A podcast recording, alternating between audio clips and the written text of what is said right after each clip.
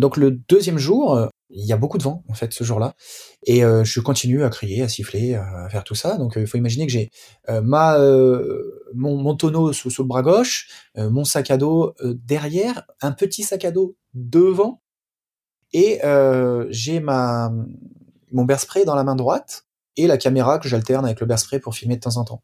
Et puis j'arrive en haut de en haut de cette colline et je vois cette mère avec ses deux petits et contrairement aux autres, parce que il y, a eu deux trois moments où j'ai rencontré d'autres grizzlies là euh, le premier jour, mais ils étaient loin et ils ont chargé, ils ont chargé 10-20 euh, mètres et puis juste pour me dire vas-y va-t'en quoi, t'es trop près. Et, voilà, je voyais que c'était vraiment une charge euh, où ils sont un peu mis sur les, pattes arrière, ils ont le, le, ils ont fait des mouvements et, et voilà, ils me prévenaient. Tandis qu'elle, elle n'a pas pris une seule seconde en fait. Elle s'est retournée, elle m'a vu et elle a couru directement sur moi. Bonjour à tous, je suis Guillaume Lalu et je suis ravi de vous retrouver dans ce nouvel épisode de Course épique. Pour commencer, un rapide mais très sincère merci à tous pour vos encouragements et vos retours enthousiastes sur les derniers épisodes du podcast. Si vous avez envie de soutenir Course épique, les trois meilleures choses à faire, vous abonner sur les différentes plateformes de streaming, noter et rédiger un avis sur Apple Podcast, et enfin en parler largement autour de vous sur les réseaux sociaux ou dans la vraie vie. Et n'oubliez pas, pour ne rien manquer des coulisses du podcast, rendez-vous sur notre compte Instagram courseepic.podcast. Je n'ai pas encore eu l'occasion de vous le dire parce que c'est tout nouveau, mais Spotify propose depuis quelques jours de mettre des notes au podcast. Donc si vous êtes utilisateur de la plateforme et que vous pouviez prendre quelques instants pour mettre une super note à Course Épique, ça serait déjà un peu Noël pour Course Épique et pour moi. Merci à tous d'avance si vous avez la possibilité de le faire. Votre soutien est toujours extrêmement précieux. Mais revenons-en maintenant à notre épisode du jour. À l'approche de cette fin d'année, je vous propose de vivre un épisode de course épique, pas tout à fait comme les autres. Nous allons à cette occasion quitter les sentiers balisés de course ou les routes bitumées que nous évoquons traditionnellement dans ce podcast pour vivre cette fois une aventure hors du commun. Anthony Verlaine, que vous connaissez peut-être sous le nom de French Aventurer sur Instagram, parcourt depuis près de 10 ans la planète de manière non motorisée, à pied, en kayak, en ski ou encore à vélo, à la recherche de nouveaux défis et de nouvelles terres à explorer. Personnalité aux multiples casquettes, de l'organisation de stages de survie à son statut de conférencier où il partage les principaux enseignements de ses expéditions, Anthony va nous faire vivre dans cet épisode sa traversée de 151 km dans le parc Denali en Alaska au contact des grizzlies. Une traversée sous haute tension, de la première à la dernière minute, durant laquelle Anthony n'a jamais eu l'occasion de baisser la garde. Vous l'aurez compris, vous allez vivre dans cet épisode un sacré shoot d'adrénaline. Mais je ne vous en dis pas plus. Anthony va vous raconter tout ça bien mieux que moi. Bienvenue dans notre nouvel épisode de Course épique face au Grizzly. Bienvenue sur Course épique, le podcast running et trail qui vous fait vivre dans chaque épisode une histoire de course inoubliable grâce au témoignage de son invité. Athlète émérite, coureur confirmé ou anonyme passionné, quand la légende d'une course et la destinée d'un coureur se rencontrent, c'est dans Course épique qu'elle se raconte. Course épique, c'est un invité, une course, une histoire hors du commun. Bonne écoute Bonjour Anthony, je suis ravi de te recevoir dans ce nouvel épisode de Course épique. Nous enregistrons cet épisode le 18 décembre, plus que 7 dodo avant Noël. Est-ce que ta liste au Père Noël est prête? Salut Guillaume, merci de me recevoir. Euh, ma liste au Père Noël, ouais, est prête, ouais. Surtout euh, la liste que, que j'ai faite pour les cadeaux que je vais offrir. Je préfère offrir des cadeaux, moi. Bel état d'esprit, remarquable. c'est aujourd'hui un épisode de fin d'année particulier où on va quitter un peu les habituels sentiers balisés de course ou les routes bitumées qu'on évoque habituellement dans Course épique pour aller vivre avec toi une aventure hors du commun de 151 km en Alaska au contact des grizzlies, un animal dont j'ai quand même l'impression qu'il est préférable de l'avoir en doudou plutôt qu'en face de soi. Anthony, avant qu'on s'intéresse plus en détail à ton parcours de vie et ton goût de l'aventure, est-ce que tu pourrais te présenter en quelques mots à nos auditeurs? Eh bien, je m'appelle Anthony Verlaine, je vais avoir 37 ans. Euh, je sais pas ce que je fais comme métier. Des fois, on m'appelle euh, éco-aventurier, euh, explorateur, euh, influenceur voyage aussi. J'aime pas trop ce terme-là. ça fait plus d'une dizaine d'années que j'ai tout quitté. J'ai quitté le métier que je faisais auparavant pour aller me balader me balader, explorer le monde, euh, découvrir euh, ses habitants, ses richesses, ses paysages, ses animaux, euh, toujours de manière non motorisée, euh, donc c'est-à-dire en vélo, en kayak, à pied, en ski. Et, euh, et voilà. Et aujourd'hui, bah écoute, j'ai la chance incroyable. Enfin, pas la chance parce que c'était quand même un, un choix de vie, un choix de vie. J'ai dû quitter beaucoup de choses, mais j'ai je vis mon rêve que j'avais quand j'étais gamin d'être euh, aventurier euh, et de vivre de ma passion. Voilà. Ce goût de l'aventure euh, qui va être très présent dans, dans ton histoire, est-ce qu'il est arrivé très tôt dans ton enfance? Est-ce que tu peux l'associer à un moment? Et puis est-ce que tu as le sentiment que tu te l'es vraiment forgé par toi-même ou c'est un, un, héritage familial peut-être au, contact de ta maman? Enfin voilà, comment est-ce que tout ça euh, a vu le jour chez toi? Est-ce que c'était ancré euh, depuis toujours ou est-ce que c'est quelque chose que tu as nourri et développé? Alors, je sais pas. Je sais que je suis fils unique, que j'ai grandi juste avec ma mère dans une cité euh, grenobloise et que euh, j'ai été diagnostiqué très très tôt euh, hypermnésique, insomniaque et hyperactif. C'est-à-dire euh, les trucs qui font que tu restes pas trop trop trop en place. Hypermnésique, c'est quoi? Hypermnésique, c'est un peu le contraire d'amnésique, c'est-à-dire bon, ça sert un peu à rien, c'est un peu chiant même, mais tu te rappelles de tout quasiment tout quoi. C'est-à-dire euh, si tu me demandes euh, les gens que j'ai croisés ce matin quand j'ai fait mes courses, ben je peux te dire comment ils étaient habillés euh, dans deux semaines, trois semaines, un mois. Voilà, ça sert à rien, mais Mais bon, quand tu vas faire les courses, au moins t'es sûr de pas oublier tes listes de courses. T'as pas besoin de l'emmener avec toi, t'as tout en tête. ouais, ouais, on va dire ça, ouais. Et, euh, et du coup, eh ben ouais, j'étais un peu bouge-bouge partout, quoi, à droite, à gauche, euh, en train de faire les aventures euh, dans mon propre euh, appart ou euh, en dehors, à l'école, dans le quartier, grimper un peu partout, sur les immeubles, sur les arbres, sur bah, partout où je pouvais me faire ma propre petite aventure, quoi. Donc, donc je pense que ça vient de là. Et, euh, et quand j'étais gamin, ma mère, du coup, bah, comme on était que tous les deux, elle travaillait beaucoup. Euh, le week-end, elle allait, elle allait au marché et, euh, et elle me laissait, bah, en fait, devant les documentaires de de Cousteau, les documentaires de Nicolas Hulot, les documentaires, euh, plein de documentaires animaliers. Et en fait, ça, ça a vraiment en moi euh, fait grandir cette envie euh, d'aventure, d'aller plus loin que que les frontières de, du quartier, quoi. Voilà. Comment est-ce que tu t'imaginais et tu te rêvais alors plus tard? Est-ce que tu imaginais que ce soit possible que tu sois euh, aventurier à l'âge adulte ou déjà avec ton, ton regard d'enfant, tu avais l'impression que c'était un peu un rêve euh, intouchable et inaccessible? Bah, Moi, je disais à tout le monde plus tard, quand je serai grand, je serai euh, Picsou, je serai Nicolas Hulot, je serai Cousteau. et tout le monde me disait, mais Anto, ça, c'est pas un métier, il faudra faire un vrai métier. voilà. Et genre, les rabat Ouais, voilà, les relous quoi. Mais bon, et du coup, euh, et du coup, non, non, je, je, voulais absolument faire ça. Et puis jusqu'à la. Ça paraissait possible et accessible. Ouais, moi ça me paraissait, euh, ça me paraissait possible quoi. Si les autres le faisaient, pourquoi je pourrais pas le faire? Et puis du coup, euh, un jour, eh ben, j'ai dû me, me résoudre à, à, faire des vraies études entre parenthèses parce que euh, quand je suis allé voir la conseillère de désorientation, il n'y avait pas de métier aventurier, ça n'existait pas dans la liste, voilà. Donc euh, j'ai dû trouver. Il a fallu un peu revoir les plans. C'est ça. Et donc, tu as suivi une, une, trajectoire, donc on pourrait dire plus conventionnelle en termes d'études avec des masters en sciences politiques, en géopolitique et en diplomatie. Est-ce ouais. que tu as quand même vécu ça euh, comme une forme de renoncement à tes rêves? Est-ce que ça a été euh, difficile à vivre ou est-ce que finalement tu l'as toujours perçu comme un moyen bah, de raccrocher en fait les wagons et puis de réconcilier à terme euh, ton métier et puis tes aspirations profondes Est-ce que tu l'as toujours vu comme euh, une boucle qui te permettait quand même, c'est un chemin un peu plus long, mais qui te permettait d'accéder à, tes rêves plus tard dans ta vie? Euh, pas du tout en fait. Non, non. Je l'ai un peu fait euh, parce que mon idole d'adolescence c'était Mandela et du coup j'étais passionné par tout ce qui est politique internationale, tout ce qui a trait à l'étranger et, euh, et aussi parce que euh, je voyais bien que les gens les plus grands, bah, ce qui les faisait un peu rêver, tu vois, c'était un peu les politiciens, un peu les diplomates, les choses comme ça. Et je me suis dit bon bah voilà, moi j'ai je viens des quartiers pas faciles et euh, et ben je vais euh, vas-y je vais leur prouver que je peux faire ces choses là et, et me donner un peu euh, exister quoi. Enfin exister à leurs yeux tu vois. Moi je voulais toujours être aventurier mais euh, c'était plus un, un, moyen de me dire vas-y je vais leur prouver un petit peu que je peux je peux faire je peux faire ça quoi et puis en même temps, c'était aussi, ça me permettait aussi de d'avoir toujours un dans mes études, ben de voyager, c'est-à-dire euh, même si on allait étudier des zones qui étaient pas forcément très cool, pas très instagrammable, tu vois, les zones de guerre, parce que je me suis vite spécialisé sur cette problématique de zones de guerre. Euh, ben au moins je voyageais, tu vois, je voyageais à travers les études, à travers euh, les films, à travers tout ça. Donc voilà, je pense aussi à un moyen de voyager plus que si j'avais fait des études de philosophie ou des études d'économie, quoi ce goût du voyage, il est lié au, cadre où il y a aussi toute, un, toute une logique de découverte, de, partir à la rencontre de cultures différentes et la dimension humaine, c'est vraiment les deux qui t'habitent?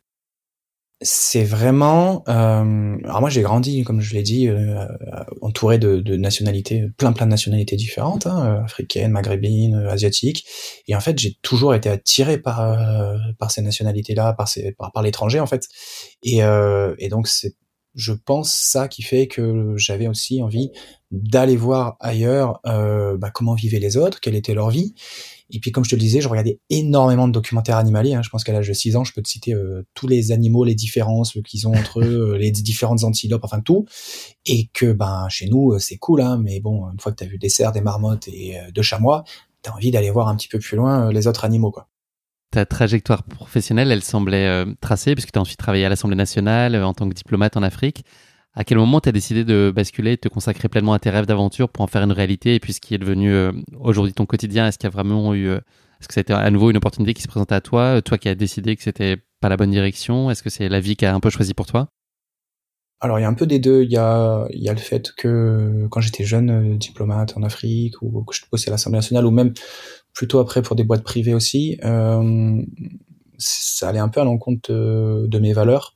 Moi, utopiquement, quand je m'étais euh, lancé dans ces études-là et dans cette carrière-là, je me disais, bah, on va aller aider les gens, en fait, on va aller sauver le monde, on va aller faire, voilà, aider, euh, aider, aider euh, la veuve et l'orphelin, entre parenthèses. et en fait, euh, ben, non, non, j'allais surtout aider les lobbies et les intérêts de la France, principalement. Et ça, ça me bouffait un petit peu euh, de faire passer euh, certaines de mes valeurs avant d'autres. Et, et, un jour, j'ai eu un, un, grave accident euh, qui m'a éloigné euh, de, de, tout ça, de ces emplois-là. Et en fait, ça m'a permis, paradoxalement, comme tu le disais, c'est un peu un, un, choix de la vie, un destin, ça m'a permis de me poser parce qu'en fait, on se pose très très très rarement dans la vie. Hein. On est tout le temps à 1000 à l'heure, hop, euh, tac tac tac tac, on est samedi, et vas-y, j'ai pas profité de la semaine, c'est le week-end, faut faire la fête, boum, lundi, il y a le travail qui recommence, et puis voilà. Et en fait, là, ça m'a permis de, de, de, me poser et de réfléchir à ce que je voulais vraiment faire. Et j'ai décidé ben d'aller euh, devenir aventurier. Voilà, m'en foutais euh, de, de l'argent parce que ça me rendait pas forcément heureux d'en avoir. Euh, J'en avais et ça me rendait pas spécialement heureux. Et donc du coup, j'ai décidé d'aller vivre mes rêves, hein, c'est une phrase un peu bateau, mais d'aller vivre mes rêves de, de gamin. Quelle réalité euh, économique c'est pour toi d'être un aventurier aujourd'hui et comment est-ce que tu, tu, finances tes projets et comment ça te permet de vivre au quotidien? C'est, euh, as justement un peu revu toi euh, tes, tes considérations et tu peut-être fait évoluer ton niveau de vie, mais ton accomplissement tu le trouves ailleurs? Alors, euh, économiquement, je gagne bien ma vie. Euh, principalement, je, on va dire que j'ai trois métiers aujourd'hui. Il y a le métier d'aventurier. Alors ça, bon, c'est pas un, métier euh, comme on l'entend. Euh, il y a le métier euh, qu'on appelle vulgairement créateur de contenu, influenceur sur les réseaux sociaux, euh, où je vais promouvoir soit des zones touristiques, soit des, des marques de sport outdoor ou des ONG, parce que j'essaye aussi beaucoup de parler de, protection environnementale. je donne des conférences aussi sur sur mes aventures, sur la motivation, sur le changement de vie. Et puis j'organise aussi des stages de, de, dépassement de soi, des stages survie. Et en fait, le mélange des trois fait que qu'aujourd'hui, ben, c'est devenu mon métier à temps plein, euh, que ça respecte mes valeurs, hein, puisque quand je parle de marque, bien évidemment, je reçois énormément, énormément de propositions et j'essaye vraiment, enfin, c'est pas j'essaye, je choisis tout le temps les marques qui respectent euh, ben, mes valeurs. Euh, donc euh, oui, non, non, aujourd'hui, je me sens tout à fait en adéquation avec euh, avec euh, avec mes valeurs et avec ce que je voulais faire de ma vie, même si on s'en rend pas forcément compte, c'est un, un, vrai vrai vrai métier qui demande beaucoup beaucoup de temps et d'énergie. Comment est-ce qu'on trouve sa prochaine aventure? C'est quoi les critères déterminants de choix pour toi? Est-ce que c'est la clé d'entrée C'est quelque chose qui a jamais été fait avant par d'autres? Est-ce que c'est euh, nécessairement des endroits que tu connais pas? Est-ce qu'il euh, y a toujours cette contrainte ou enfin c'est pas une contrainte, mais en tout cas ce choix délibéré d'avoir des moyens de déplacement qui soient responsables Qu'est-ce qui qu'est-ce qui va donner envie de construire et concevoir le coup d'après et l'aventure d'après? Alors, moi, je regarde pas du tout ce que font les autres. Tout ce qui est concours d'ego, de record, de tout ça, ça m'intéresse pas du tout, du tout, du tout, du tout. Moi, ma source d'inspiration, bon, tu vas rigoler, tu vas te foutre de moi, mais c'est plutôt euh, la jeunesse de Picsou, qui est une BD que je dévorais quand j'étais gamin, où en fait on voit euh, Picsou euh, un peu partout autour du monde, comment il est devenu milliardaire, alors en allant faire des ruées vers l'or dans le Yukon, en Alaska, en Australie, ces choses-là, et en fait c'est juste un prétexte hein, pour vivre plein d'aventures. Et donc pendant longtemps, mes ma source d'inspiration, ça a été ça. Je suivais un peu les aventures que j'avais vues quand j'étais gamin, que ce soit Tintin, que ce soit Picsou, que ce soit euh, la BD Cousteau. Et donc, euh, donc voilà. Et j'ai aussi une carte chez moi, une carte du monde hein, qui fait 4 mètres sur 5 mètres. Donc le truc prend tout, tout le mur. et euh, et j'ai des points, des petits points, euh, les endroits où je suis allé. Et du coup, il y a des endroits où je suis pas allé, où il n'y a pas de points et j'ai très très envie d'aller les découvrir. Voilà. Et donc c'est c'est un mélange de ça, de, de mes envies, de mes coups de cœur du moment. Voilà. pour toi, qu'est-ce que c'est aujourd'hui être un aventurier en 2021 On a tous en tête évidemment les premiers explorateurs qui ont allé sur, sont allés sur des terres vierges ou, des pays, des contrées inconnues. Est-ce qu'il y a encore des, des choses à voir euh, qui ont été très peu vues? Est-ce qu'il y a des façons différentes de les voir? Et c'est ça que toi, tu vas aussi chercher avec cette dimension un peu inédite de, de, de l'approche de tes, de tes aventures? Bah, c'est pour ça que moi je préfère le terme aventurier qu'explorateur, parce que nous aujourd'hui, euh, on a plus grand chose à explorer.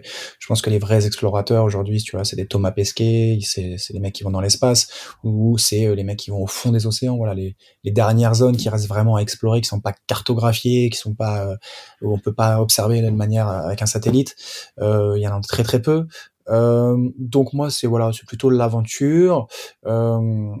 Et c'est plutôt essayer euh, ouais, d'aller dans des endroits où, où je me sens vivant, vivant euh, dans la nature. Voilà. Euh, bon, être à Paris ou à New York euh, à 8 heures du mat, euh, c'est aussi une, une aventure. Pas forcément ce qui, ce qui, ce qui m'attire le plus. Moi, c'est plus me réveiller, observer les requins blancs ou les otaries se faire chasser par les orques sur, sur la plage, observer un lion qui est en, en, en mode d'attaque sur, sur des antilopes. Voilà, c'est plus ça, moi, le genre d'aventure qui, qui me fait vibrer. Est-ce que c'est des projets que tu envisages nécessairement en solitaire? Euh... T'as besoin de ça, t'as besoin de te retrouver aussi, c'est aussi un moyen pour toi de te recentrer ou euh? Alors oui, euh, 95% de ce que j'ai fait, je l'ai fait en solitaire euh, parce que j'ai vraiment beaucoup. je, je, suis très très sociable, mais j'aime vraiment me retrouver aussi tout seul euh, et pas tout seul euh, n'importe où, tout seul avec les animaux. C'est je sais pas, c'est un truc où il y a un échange. Euh, puis que je suis gamin, c'est un peu bizarre, mais les animaux en général, je les attire. Alors c'est un peu bizarre, pourtant je prends des douches et tout, tu vois. Mais euh, les animaux ont tendance à venir me voir, tu vois. Euh, quand j'étais gamin, les oiseaux, les pigeons, les chiens, les, ils, ils viennent tous me voir, quoi. Donc moi, ce que j'adore faire, c'est me poser quelque part et ne pas bouger pendant 4-5 heures et juste euh, observer. Et j'ai eu des, très très belles rencontres comme ça où j'ai des animaux qui sont venus euh, se poser à côté de moi en mode euh, je fais partie du troupeau quoi. Donc moi j'attire que les moustiques je pense. Ouais. Ah, un peu ah, beaucoup moins cool. Là on est sur une aventure beaucoup beaucoup moins cool. Ouais. Est-ce que tu mets en place des prépas spécifiques selon les environnements dans lesquels tu vas évoluer? Et, et si oui, jusqu'à combien de temps ça, ça peut prendre Est-ce que tu vas dans des froids extrêmes ou des températures euh, très chaudes ou s'il y a du dénivelé Est-ce que toi, tu as euh, tout un mode de préparation qui est euh, spécifique ou est-ce que tu capitalises sur une bonne hygiène de vie et puis un entretien très régulier de ta forme physique? C'est un peu des deux. on va plutôt dire la deuxième. J'ai la même manière que je voyage, en général, j'essaie de pas trop planifier. J'aime bien être dans la découverte. Donc, euh, déjà, par exemple, je regarde jamais de photos, je regarde jamais de vidéos des endroits où je veux aller. Je préfère le bouche à oreille qu'un pote d'un pote euh, a dit ah cet endroit est incroyable, c'est exceptionnel. Et j'aime bien me perdre en fait. Donc, euh, sur l'aspect XP, je la prépare pas énormément. Sur l'aspect conditions physiques, ouais, j'essaie de faire quand même pas mal de sport pour, pour m'entretenir. J'ai 37 ans. Euh, j'essaie de, de, me baigner euh, tous les jours dans, dans l'eau gelée du lac, euh, de bien manger. Et, et sur Paris, avant, quand j'habitais sur Paris, il y avait une salle qui était cool puisque je pouvais effectivement m'entraîner dans des conditions, que ce soit polaires ou dans des conditions de jungle. Il y avait un, une mise en condition, c'était très très cool. Là depuis non, écoute, j'essaie de faire un peu tous les sports euh, outdoor que je peux dans la région d'Annecy, euh, sans être un champion. C'est un bel endroit pour pouvoir euh, avoir un panel assez large et représentatif d'activités pour te préparer. Voilà, il y a pire, il y a pire comme endroit et, euh, et du coup, eh ben écoute, le matin, je monte au lever du soleil en ski de rando en haut d'une montagne, je descends, l'après-midi, je vais nager dans le lac, je vais faire du paddle, le soir, je vais faire de l'escalade. Voilà, j'essaie d'être assez euh, assez euh, complet sur sur plein de sports sans être un champion dans dans quoi que ce soit mais euh, voilà d'être à, peu près à l'aise dans, dans pas mal de sports outdoor un profil complet ouais je ne sais pas si mes fiches sont à jour, Anthony, mais elles me disent dans la nouvelle que tu as visité de l'ordre de 99 pays. J'ai un petit question-réponse à te proposer sur ces aventures qui ont marqué ta vie. Donc voilà, il faut que tu me répondes de façon 103, d'accord. Elles sont plus à jour. T'as passé le cap des 100. Ouais, ouais c'est ton, site qui disait 99 et j'imaginais bien que ça ah, avait, eh ben, ça avait bougé depuis. Une mise à jour alors. Un petit refresh. Donc là, il te reste quoi, à peu près 70 Il y a combien de pays euh, dans le monde? 170, quelque chose comme ça Ça? dépend, selon l'ONU, ouais, c'est entre 160 et 180, ouais, ça dépend. D'accord. Alors, petite question-réponse pour toi, euh, assez rapide, donc il faut me répondre du, du tac au tac. Euh, Est-ce que tu pourrais me dire quelle était ta rencontre la plus inattendue? Au sens large.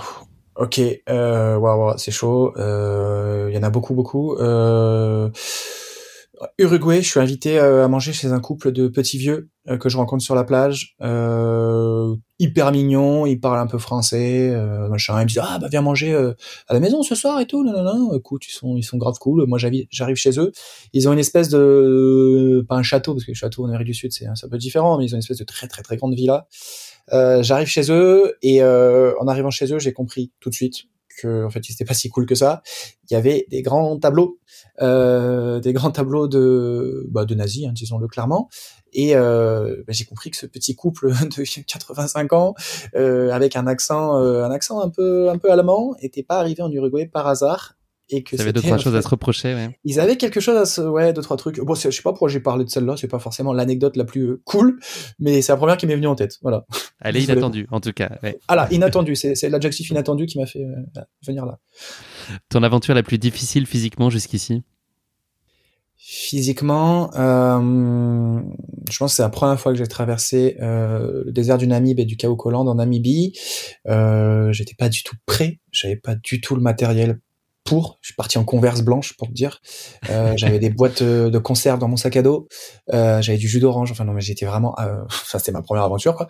Et euh, ben il faisait euh, très chaud quoi. Ça monte. On n'est pas loin des 45 voire 50. il fait très chaud. Voilà, je le répète. Et, et ouais, physiquement, c'était c'était très très très compliqué. Ouais, voilà. Et t'as flingué tes converses en plus, qui étaient plus du tout blanches au bout de. J'ai flingué mes converses, j'ai fini le truc où j'étais à pied et en tong. Euh, ouais, c'était pas, c'était pas, j'avais pas des pieds de ouf à la fin, ouais. C'était, euh, ouais, ouais, c'était. Les débuts. mais c'est bien, c'est formateur en fait. Hein, tu vois, c'est c'est je sais tout ce qu'il fallait pas faire après quoi. Tu vois, par exemple euh, prendre une tente dans le désert, c'était pas ouf comme idée, tu vois, euh, parce que à 3h 3h50, il fait déjà 50 degrés dans ta tente quoi, tu vois. C'était pas pas ouf. Euh, cacher sa nourriture sous la tente, enterrer sous la tente quand il y a des hyènes, des fauves autour, c'était pas forcément non plus une idée de ouf, tu vois, quand tu te fais attaquer par un pack de hyènes durant la nuit. Voilà, on n'était pas sur sur l'idée du siècle, mais au moins j'ai appris. Voilà. et tu t'en es sorti. Donc c'est voilà, c'est un apprentissage qui ouais, j'ai eu cette chance. pénalisant. Ton aventure la plus éprouvante psychologiquement jusqu'ici? Eh bien, c'est celle dont on va parler, je pense. C'est celle dont on va parler avec les Grizzlies, où elle n'a pas, elle a pas duré forcément très longtemps, mais la sensation d'oppression et, et, et, du fait que à chaque instant euh, je puisse être attaqué, hein, clairement, c'était ça. Ça, psychologiquement, c'était très très compliqué de pas dormir et d'avoir ça en, permanence le plus grand décalage que tu aies pu connaître sans ayant aucun repère connu, que ce soit en termes de lieu ou de rencontre, un environnement où tu t'es dit, ok, là, il y a, je comprends rien de ce qui se passe, je connais rien, j'ai, rien à quoi m'accrocher qui me rappelle vaguement euh, les environnements que je connais. Est-ce que tu as eu ce sentiment-là? Un grand décalage? Je l'ai eu, mais c'était pas forcément à cause de l'environnement parce que moi j'ai vécu pas mal en Afrique australe, mais c'était plus à cause des rencontres, enfin grâce aux rencontres en, l'occurrence. Euh, j'ai eu l'immense immense privilège de pouvoir vivre avec des, tribus ancestrales, euh, les Sans, les Bushmen, les Imba, qui sont des peuples euh, ancestraux en Afrique, qui vivent vraiment très très très très reculés et qui ont euh, aucune aucune euh, modernité au terme que nous on, puisse on, puisse l'entendre. Euh, et donc je me suis retrouvé face à des gens qui parlent pas la même langue que moi qui parlent une langue des clics qui n'ont aucune idée de ce dont je parle qui n'ont aucune idée de ce que sont les vêtements que je porte qui qui ont une vie en fait absolument incroyable détachée de, tout ce que nous on peut on peut avoir ici. Et là vraiment j'étais euh, ouais j'étais complètement déconnecté quoi. C'était c'était incroyable je suis resté pas mal de temps, notamment avec les Zimba, et, et je pense, hein, et je le dis tout le temps, que c'était euh, les, les, plus beaux jours de ma vie, euh, les plus belles semaines de ma vie. C'était incroyable. L'endroit que tu as déjà visité, auquel tu as envie de te téléporter là, tout de suite, maintenant? Là, tout de suite, maintenant. Un claquement de doigts, là. Euh, boum, frontière, frontière Guatemala, euh, Mexique. Euh, mais en fait, j'ai pas envie de le dire. En fait, j'ai pas envie, j'ai pas envie de dire où c'est. J'ai pas envie que vous y allez tous. Mais c'est un endroit qui est assez ouf, qui est une petite lagune perdue euh, au milieu du Mexique et qui est assez assez oufissime. Ouais, voilà. Avec bon, enfin bref, j'en ai trop dit. Non, non, c'est pas là. C'est alors c'est Châtelet-Léal, RERB et voilà. À 3 heures du matin. C'est très cool. deuxième étage, H&M. Voilà. Tu as peut-être répondu un peu tout à l'heure, mais l'aventure que tu voudrais refaire aujourd'hui et que tu vivrais de façon euh, totalement différente, fort de ton expérience que tu as accumulée depuis, est-ce que c'est celle dont tu nous as parlé tout à l'heure? Euh... euh... Non. pas forcément, euh, parce que parce que j'en ai. Tu parles de laquelle? Celle du désert? Oui. Ouais. Une, écoute, j'y suis retourné, j'essaie d'y aller assez souvent en Namibie. Je non, je suis pas spécialement chaud pour refaire cette traversée qui est assez euh, assez compliquée. Euh, mais il y en a d'autres. C'est une aventure dans laquelle tu étais peut-être pas dans les bonnes dispositions euh, psychologiques aussi. Est-ce qu'il y a des voilà, est-ce qu'il y en a qui voudraient réécrire un peu différemment? Ouais, ouais, ouais, il y en a que j'aimerais bien réécrire euh, et refaire, où, euh, où j'avais des blessures, où psychologiquement j'étais pas au top, euh, sur notamment une traversée que j'ai fait là en, en Arctique, en Arctique suédois, euh, en ski kite, où euh, les conditions météo étaient pas ouf, j'avais pas le bon matériel, j'étais pas psychologiquement au top, donc j'aimerais, ouais, j'aimerais beaucoup, beaucoup la, la refaire ça. Là, ouais. Dernière question de ce rapide quiz, euh, la première aventure que tu raconterais à tes enfants? Par quoi tu commences? Euh... Tu peux me dire si mes questions sont reloues Non, non, non, ta question n'est pas. Non, ta question n'est pas relou. C'est qu'en fait, il y en a tellement d'aventures. Alors j'ai cette chance, hein, c'est un luxe que, que, que c'est difficile d'en trouver une comme ça. Mais je pense que que ça va être euh, la première fois où en fait j'ai j'ai quitté mon quartier et en fait je suis parti vivre au Canada faire mes études. J'ai eu une bourse pour aller faire mes études au Canada et la première fois où je suis allé eh bien dans le Grand Nord sauvage canadien euh, où j'ai fait du patin à glace sur un lac gelé. Eh ben pour moi c'était waouh, c'était exceptionnel, c'était incroyable, c'était tout ce que ce dont j'avais rêvé euh, depuis depuis 20 ans et quand je suis arrivé là vraiment c'était j'avais les larmes aux yeux quoi, c'était ça y est, ok, c'est bon. Allez, c'est le début. Aventurier, phase 1. Voilà. Ça, c'était ouais, c'était incroyable. Donc, je pense que c'est peut-être ça. C'est peut-être ça. Moi, moi, il y a quelque chose qui me fait peur, c'est d'être blasé, en fait.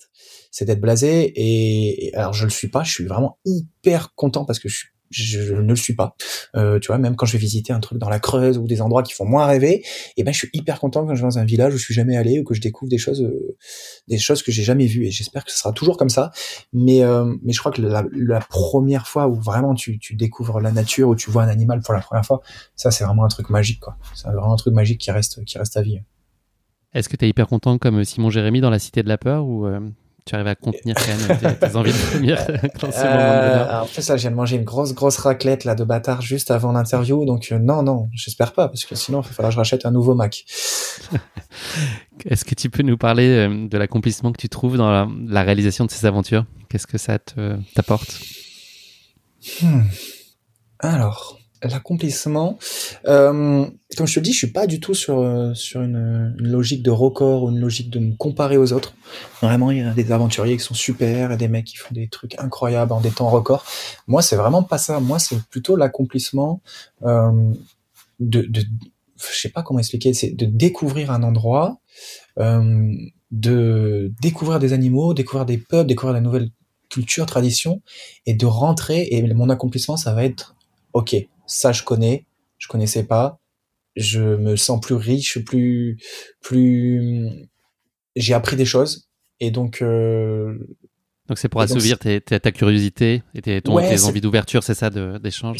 C'est plus ça. Alors après, il y a aussi le, le, le, le défi physique où euh, je me dis, bah voilà, écoute, Anthony, là, t'es dans la jungle où il, la, la, plus humide du monde, là, t'es dans le désert le plus chaud du monde, là, il fait moins 40 tu peux le faire, tu vois, tu allez, vas-y, t'es capable de le faire et quand, tu arrives à le faire, bah c'est aussi aussi euh, très euh, ouais, c'est c'est kiffant quoi. Tu te dis OK, j'ai réussi à faire ça.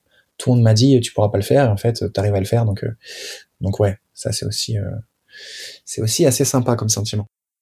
Et donc dans la lignée de ta, ta réponse, les quelles sont selon toi les qualités requises en, en l'appliquant sans, sans, prétendre avoir la, la, réponse universelle, mais en tout cas ouais. dans ce qui s'applique à toi, qu'est-ce qu'il faut pour euh, être euh, un aventurier et, il, y a des, il y a des qualités euh, justement, c'est ça, c'est ces qualités d'ouverture, cette soif de jamais euh, jamais se lasser des choses et d'avoir toujours envie d'explorer, de, d'accepter de se mettre un peu en danger et de se sortir de sa zone de confort. Ouais, y a, déjà il y a la soif de la découverte parce qu'en fait si, si euh, tu fais juste pour battre un record et tout ça euh, bon bah tu vas le faire trois fois puis après tu vas en avoir marre. Moi en vrai je me vois faire ça jusqu'à 80 ans. Moi je suis toujours euh, comme je te disais euh, j'ai fait un truc cet été je suis dans la Creuse j'étais comme un gamin quoi. Je découvrais tous les villages et machin. Le mec qui prenait les noix qui les ouvrait. Ah c'est comme ça. Enfin je suis toujours attiré par par la découverte. La deuxième chose c'est bah, sortir de sa zone de confort. C'est-à-dire ne pas s'écouter. Ça c'est le plus dur hein tu vois, t'as le pied, le, je sais pas, le gros orteil qui est cassé, il te reste encore 140 km à faire, et ben tu vas, tu le fais. Euh, et, et, ne pas s'écouter, c'est c'est c'est vraiment très très très très difficile. Et c'est contre-intuitif. On a tendance à aller se réfugier effectivement dans les. Bah, c'est ça, le, confortable. c'est ça, le corps réagit après des, des millions d'années d'évolution d'une certaine manière à te dire là il y a un danger, donc s'il réagit comme ça, c'est qu'il ne faut pas, il ne faut pas le faire. Alors l'idée c'est pas d'être suicidaire, mais c'est de savoir peser le, pour et le contre et savoir mesurer ce que tu peux faire et tu peux pas faire en essayant de se dépasser quand même un petit peu. Et je dirais la troisième chose, c'est d'être un caméléon. Euh, c'est hyper important de, de rester calme dans des situations de stress, de savoir réagir euh, de la bonne manière et, et de savoir s'adapter à toutes les difficultés que tu peux rencontrer parce que les difficultés t'en rencontres et c'est surtout celles auxquelles tu n'avais pas pensé en fait. Et donc c'est plutôt ouais, cette adaptabilité et, le fait d'être un caméléon qui est, qui est important je pense. Et justement, pour répondre à ce que tu dis, ces difficultés, est-ce que c'est aussi ça que tu viens chercher? Est-ce que tu viens te confronter à cet inconnu et, et, euh, justement l'incertitude et te, te mettre euh, en difficulté et voir comment tu peux assimiler euh, alors pas forcément, on pense souvent que j'aime la souffrance, la douleur, les choses comme ça, et en fait, euh, non, non, non, ça me fait aussi chier que vous, je préfère être chez moi euh, dans un bain chaud ou, ou être tranquille en train de me faire masser que qu'être dans le froid ou en train de cramer, d'avoir euh, pas pris de douche pendant 60 jours et d'avoir faim, non. Donc c'est pas forcément ce que je viens chercher, la douleur non, mais le fait de se dire allez t'as pas mangé depuis trois jours vas-y tiens un quatrième jour. Allez continue. Le fait ouais c'est le dépassement en fait. C'est c'est plus ça que, que, que la douleur en elle-même. Je suis pas, je suis pas sadomaso, tout ça, ça m'intéresse pas trop tous ces trucs-là. Je te donne un super pouvoir pour euh, la question suivante. Si tu devais faire revenir euh, une aventurière ou un aventurier d'entre les morts pour échanger avec elle ou lui, qui tu fais revenir et puis quelle est la première question que tu lui poses? Euh, Je fais revenir David Livingstone, qui est un explorateur qui a découvert bah, ma partie préférée du monde, enfin qui a découvert au sens auquel on l'entend, euh, toute l'Afrique australe en fait. Descendu le fleuve Congo, il allé jusqu'au Zambie, jusqu'au chute Victoria, au Zimbabwe. Et, euh, et ben ouais, ben c'est-à-dire que lui, il est parti en bateau, et il a marché à pied, il a fait, il avait pas les vêtements qu'on a aujourd'hui, il avait pas les trucs techniques, il avait pas les antipaludéens, il avait pas les médocs, il avait pas, il avait rien quoi. Donc euh, son téléphone euh, satellite était en panne à ce moment-là aussi? Ouais, il avait plus de piles, c'était une galère en 1800 et tout. Donc euh, donc non non ouais ouais, ça c'est c'est. Euh, et tu lui dis quoi? Tu la première chose que tu as envie de savoir, d'entendre de sa bouche? La première question que je lui pose, euh... bah salut, ça va? Tu vois, je suis quand même poli. Euh, non, ouais, je sais pas. Non, je, non, je lui demande, ouais, quel, quel, quel était le moment le plus dingue qu'il a rencontré, parce que, bah, parce que lui, il a rencontré des trucs dingues. C'est-à-dire que la population d'animaux était pas la même à l'époque, les pandémies étaient pas la même, euh, l'accueil était pas forcément le même. Euh, ouais, non, non. Il m'a beaucoup beaucoup inspiré. En plus, il s'est battu à une époque, tu vois, c'était pas forcément très tendance. Il s'est beaucoup battu contre contre la traite et contre l'esclavagisme. Donc ouais ouais, pas mal, pas mal respect. Respect, bah, David, si tu nous écoutes et que tu veux entrer en contact avec Anthony, tu m'envoies un petit up, email. Je transmettrai. Un message sur Insta et puis on, on verra ça. Pour finir sur la première partie de, de, nos échanges, on va revenir un peu plus particulièrement à la course à pied, qui est un, des thèmes évidemment centraux de, du podcast. Quelle place elle tient aujourd'hui, euh, la course à pied dans ton quotidien? Est-ce qu'elle euh, est très présente? Est-ce que c'est une activité physique parmi d'autres? Eh ben écoute, comme tu as pu le voir, parce que attention, je dis l'envers du décor. Nous avons fait un jogging, toi et moi, dans la neige, sous la tempête de neige, dans le Vercors. Ah non, Chartreuse, pardon, il y a quelques semaines de ça. Tu as pu voir que j'étais une quiche. Voilà. mais, mais. Mais j'ai pu le voir parce que j'étais derrière toi, parce que j'étais encore plus une quiche.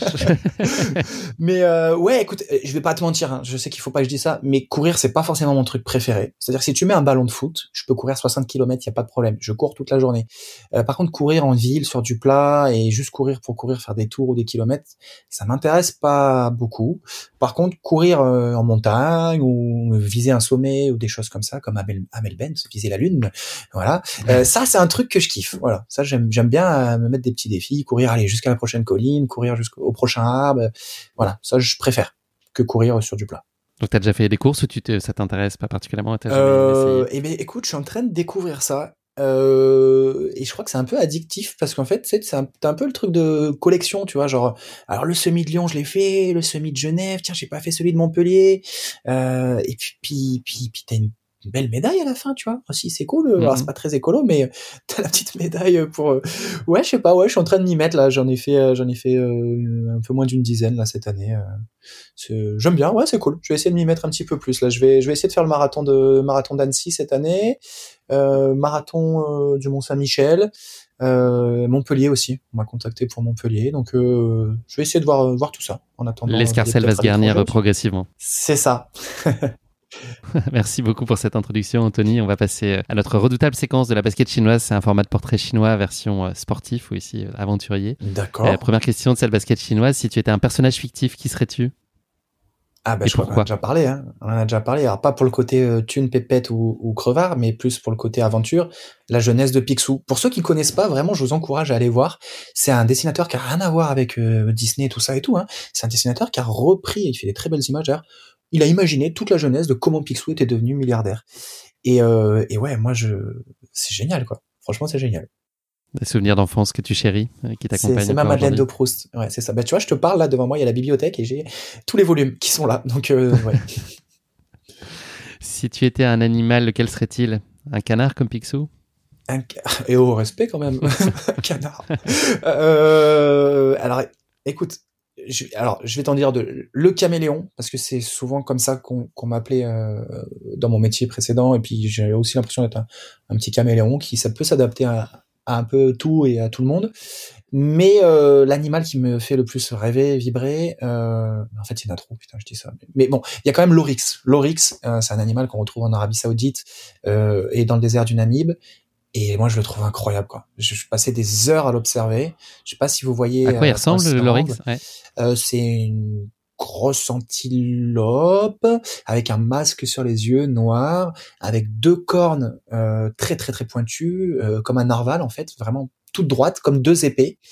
Et, euh, et ouais, c'est sublime quoi. Il a une robe qui est incroyable et il vit dans le désert, tranquille. Lui, il s'en fout. Il fait chaud, il fait pas chaud. Il est là, il fait sa vie. Et surtout, euh, bah, ils aiment bien se battre avec leurs cornes. Et euh, bon, des fois, il y en a qui meurent. Ils aiment bien la rixe ils aiment bien la, la bagarre, quoi. Et, euh, et des fois, il reste qu'une corne. Et en fait, toi, tu es dans le désert, tu marches, les décors sont incroyables, il y a un coucher de soleil. Et là, tu as une licorne qui arrive, parce que c'est clairement une licorne quand ils ont plus qu'une corne. Et là, tu dis, waouh, ok, bon, bah c'est bon. Allez, après avoir vu ça, comme disait Thierry Roland, on peut mourir tranquille. voilà. Dernière question de cette basket chinoise. Euh, est-ce qu'il y a un sportif ou une sportive, ou peut-être même élargir le spectre euh, aux aventuriers qui euh, suscitent une admiration particulière chez toi? Bah, Je crois qu'on va revenir sur, sur Livingstone. Hein.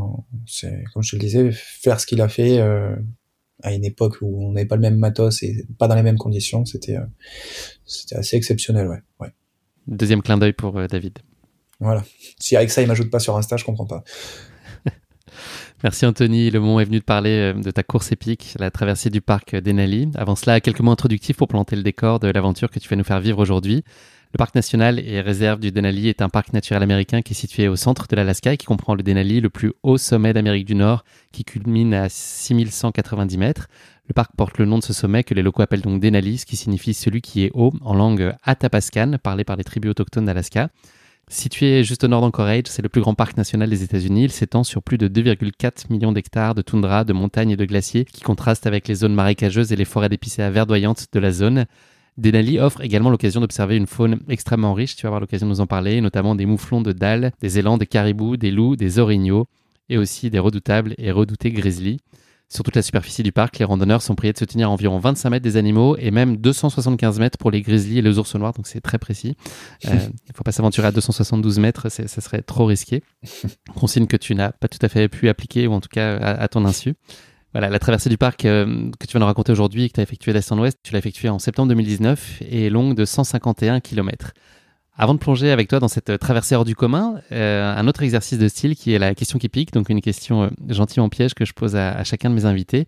Comme on peut l'imaginer, les conditions peuvent s'avérer euh, très rigoureuses l'hiver dans le parc d'Enali avec des températures qui oscillent en moyenne entre moins 11 le jour et moins 17 la nuit. À l'image d'Hibernatus, je je sais pas si tu as vu ce film avec De Funès qui raconte l'histoire d'un homme congelé et qui s'est fait décongeler par une expédition polaire après 65 ans figé et cryogénisé. Il s'est réveillé comme si de rien n'était. Euh, et ben dans le Denali, il y a une espèce animale qui vit dans le parc et qui arrive à se figer dans un état cryogénique l'hiver pour revenir à la vie au printemps. Est-ce que tu saurais me dire laquelle? Hmm. J'ai un indice à dispo si tu veux. C'est pas le, tar le targuidard? Alors je sais pas ce que c'est. Non, c'est plus un microbe. Hein. Non, c'est pas celui-là. C'est un euh, amphibien pour te donner, pour te guider un. C'est un amphibien, oui. Euh, eh bien. Un amphibien assez, assez classique. Ça. Ah, de type grenouille, quoi. Exactement. Elle a un petit nom quand même un peu particulier, c'est la grenouille des bois. D'accord. et donc en fait, la grenouille des bois, elle arrive à survivre aux températures hivernales extrêmement rigoureuses de l'Alaska. Et en fait, le corps de ces grenouilles gèle pendant toute la durée de l'hiver, donc leur corps ne bat plus, elles ne respirent plus, mais des produits chimiques cryoprotecteurs protègent leurs cellules pendant leur hibernation. Et à mesure que le printemps arrive, bah, les grenouilles, elles dégèlent ou elles décongèlent, tu vois. Tu, hop, tu les sors et, ça, et ça repart pour un tour. Et puis elles retournent comme si de rien n'était dans les étangs pour amorcer leur processus de reproduction. Trop bien. T'as une idée de l'espérance de vie de cette grenouille? Je ne saurais pas te dire. Tu me poses à moi une question qui pique à laquelle je n'ai pas la réponse. Euh, mais je me renseignerai. Je ferai peut-être un épisode consacré euh, à, la grenouille des bois. bon, bah, je peux malheureusement pas t'accorder la mention euh, amphibien pour, pour ta réponse, mais en, tout cas, l'exercice n'était pas, était pas, pas très facile. Allez, ça en est fini de notre question qui pique. On va partir désormais avec toi au cœur du parc d'Enali pour vivre ton aventure hors du commun. Est-ce que tu peux nous raconter la genèse de ce projet en fait? Comment est-ce que tu as été amené à te lancer dans cette traversée? Comment s'est présentée à toi cette opportunité? Alors, c'est un, c'est un projet que j'ai préparé vraiment très très très longtemps en avance, euh, puisque puisque je pense que c'était 17 minutes avant de prendre l'avion. Euh, c'était pas du tout du tout prévu. Euh, en fait, je venais de finir euh, sur plusieurs semaines la descente du fleuve Yukon, euh, donc au Canada, hein, l'état l'état à côté voisin.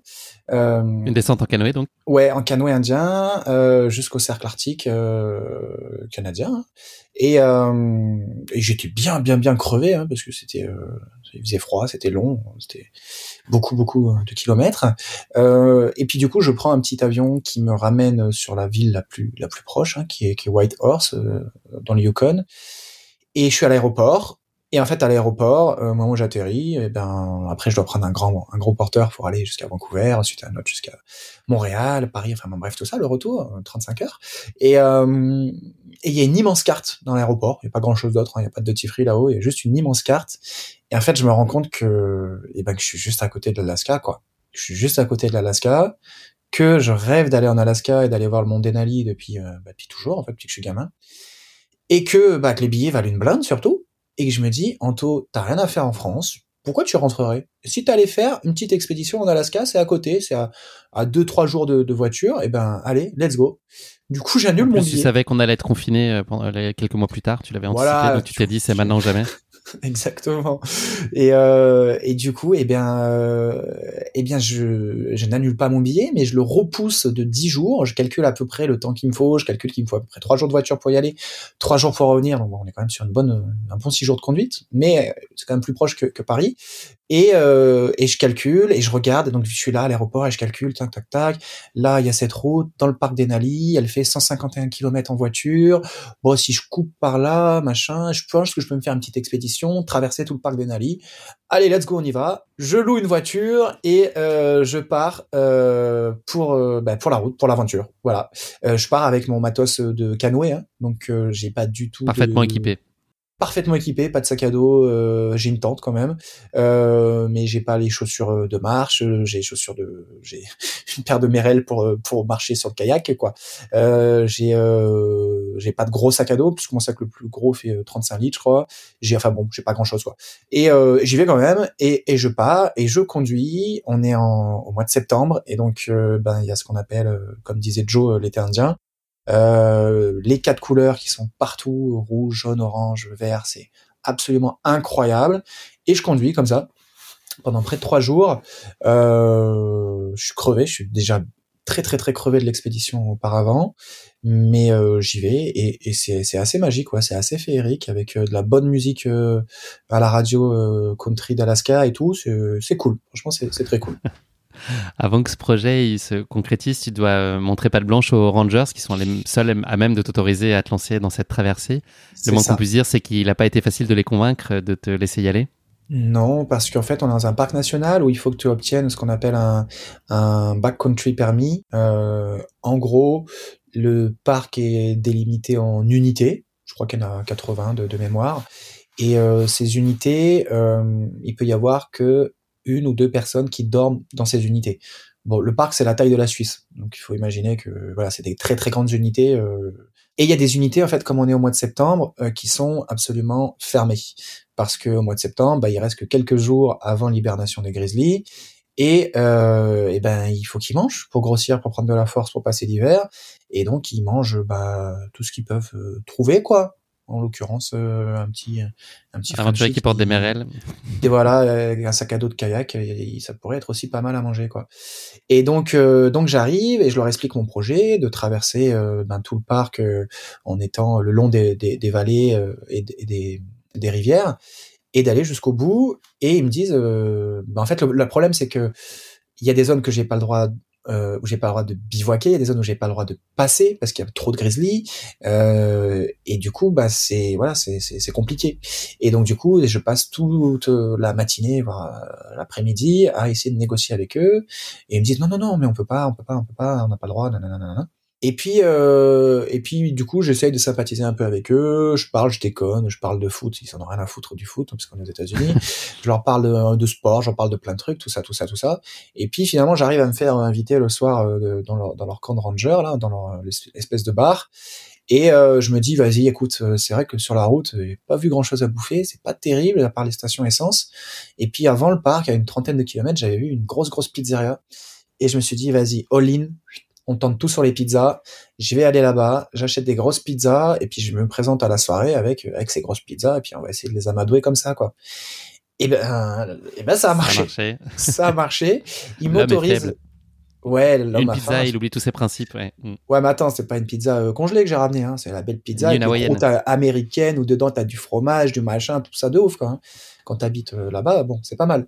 Et, euh, du coup, euh, j'arrive à avoir l'autorisation de traverser ces endroits, pas d'y bivouaquer, mais de traverser ces endroits. Et, voilà, donc du coup, l'aventure peut partir.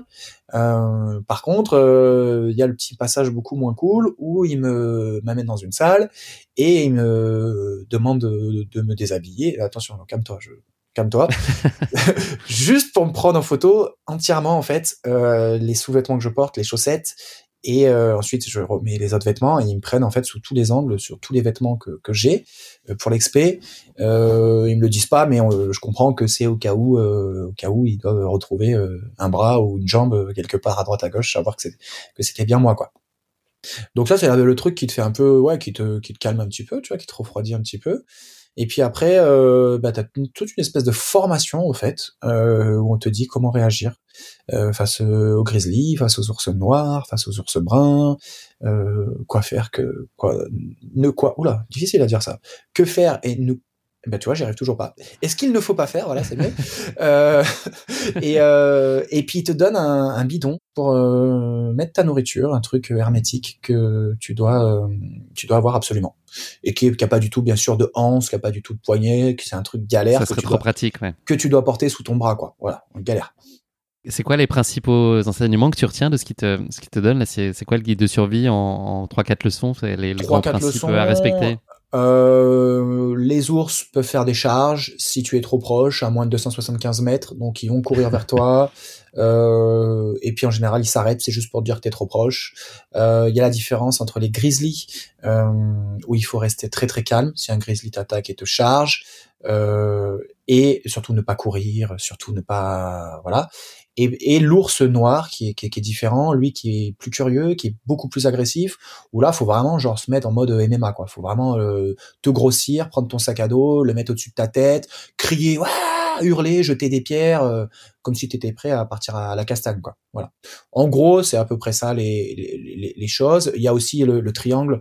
Euh, ça, on parle pas trop, mais je l'avais pas mal effectué sur euh, sur sur mon expé au Yukon avant, où euh, tu as un endroit où tu vas cuisiner voilà. Ensuite, tu traces un trait, tu fais un triangle en fait. Un autre endroit où tu vas manger. Alors eux, ils recommandent 200 mètres. Moi, je faisais tout le temps 300, 400 mètres minimum. Et puis après, tu as le troisième point où tu vas dormir. Voilà. Et c'est en fait le triangle qu'il faut respecter. Ne pas euh, manger dans ta tente et cuisiner dans ta tente. Et voilà. Ça, c'est une pas super idée, quoi. Est-ce que tu soupçonnais, suite à ce que eux t'ont partagé comme conseil, est-ce que tu mesurais euh, pleinement l'ampleur de ce qui t'attendait? Est-ce que ça a éventuellement pu te dissuader ou tu te dis, est-ce que tu as le moment où tu t'es dit, en fait, euh, peut-être je suis en train de faire une grosse bêtise là et que c'est pas du tout sérieux d'y aller là maintenant? Euh... En fait, l'expé Yukon au Canada, en, en canoë, euh, j'avais ressenti ce, truc où quand t'es sur le canoë, c'est cool. T'es sur l'eau, a pas de requin blanc, t'es tranquille. Par contre, dès que t'as envie de pisser, tu t'arrêtes, tu poses le canoë, et puis le soir, même quand tu fais le bivouac ou quand tu cuisines, et eh ben là, concrètement, il y a un ours qui peut venir, quoi, à n'importe quel moment. Et, là, t'as ce sentiment de, waouh, ok, Là, c'est c'est moins cool. Faut être aux aguets, faut checker. Euh, il y a beaucoup de beaucoup d'arbres, beaucoup de, de, buissons, beaucoup de choses. Tu vois pas, ça peut arriver à n'importe quel moment. Euh, mais j'avais le canoë, tu vois, toute la journée. J'étais 15-16 heures par jour sur le canoë et c'était cool, quoi. Là, je me sentais en sécurité. Euh, là, quand il m'amène en bus, parce qu'en fait, tu prends un bus jusqu'à une espèce d'endroit où les véhicules sont plus autorisés. Là, tu descends de ce bus et tu descends et t'es tout seul et il y a plus personne et t'es face à l'immensité.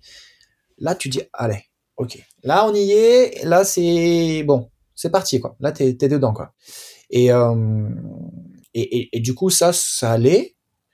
Et puis quand j'ai vu le premier un grizzly, hein, j'ai vu une mère avec ses trois petits. Euh, là tu tu là ouais, ça va un peu moins quoi. Là tu dis ok d'accord. Donc euh, c'est très très gros. J'y suis, ça y est j'y suis. Ouais voilà c'est très très gros. Euh, J'espère qu'elle m'a pas vu. Tu te caches un peu. T'es en mode euh, bon ok super génial faut que tu continues tout droit et que tu avances. Euh, faut faire un petit détour parce qu'il y a ce mastodonte qui est devant toi. Et, ouais, le départ, tu te dis, t'es pas rassuré, quoi. Hein, t'es pas rassuré.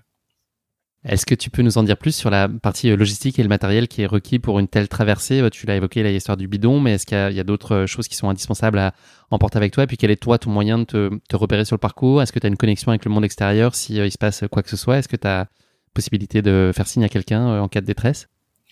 Alors j'ai aucune aucune possibilité. Euh, de faire signe, euh, à moins de faire du feu, des appels de, fumée, euh, des choses avec des miroirs. J'ai pas de réseau, comme c'était pas prévu, j'ai pas de téléphone satellite, j'ai pas de balise GPS. sinon sur le matériel, qu'est-ce que j'ai? J'ai pas le droit d'avoir d'armes à feu parce que je suis aux États-Unis, je suis plus au Canada. au Canada, j'avais une arbalète et un fusil pour me défendre au cas où. là, en Alaska, la seule chose que j'ai, c'est un bear spray, qui est un, en gros une bombe à poivre, mais pour CRS très très très très énervé, quoi. C'est-à-dire que tu n'as pas envie de te la prendre quoi. Et euh, et autre chose, j'ai euh, des clochettes que j'accroche sur mon sac euh, parce que euh, la pire des choses qui peut t'arriver, c'est de tomber nez à nez avec un grizzly et lui n'était pas au courant que t'étais là. Ça, c'est bah, on a tous vu le film avec Leonardo DiCaprio, hein, c'est Revenant. voilà, c'est ce qui se passe en, gros. Et euh, donc l'idée, c'est de faire du bruit tout le temps. Donc j'ai des clochettes euh, qui sont très casse-couilles, hein, désolé, mais toute la journée, c'est assez chiant, mais bon, c'est assez utile. J'ai un couteau, j'ai un opinel avec un sifflet euh, et je siffle. En fait, j'alterne siffler et, et chanson. Donc en fait, il fallait mieux que je sois tout seul. c'est la grande vadrouille.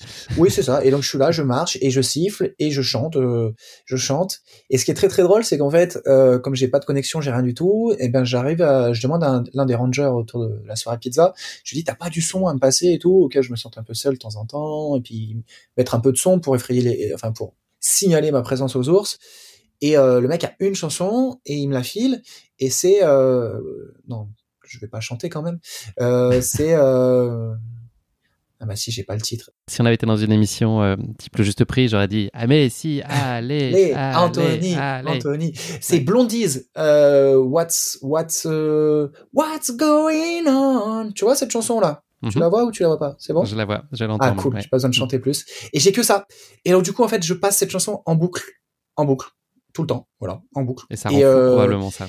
Et ben c'est comme dans un épisode de Oh I Met Your Mother où en fait les deux trois premières fois t'es vraiment t'es au taquet, tu vois, t'es genre ouais tout vraiment tu, chantes à fond et puis 4 5 6 7 8 fois t'en peux plus, vraiment tu, tu, tu, tu détestes cette chanson et puis c'est cyclique, ça revient en fait. Tu dis ah bah la douzième fois, elle est trop cool cette chanson. Voilà.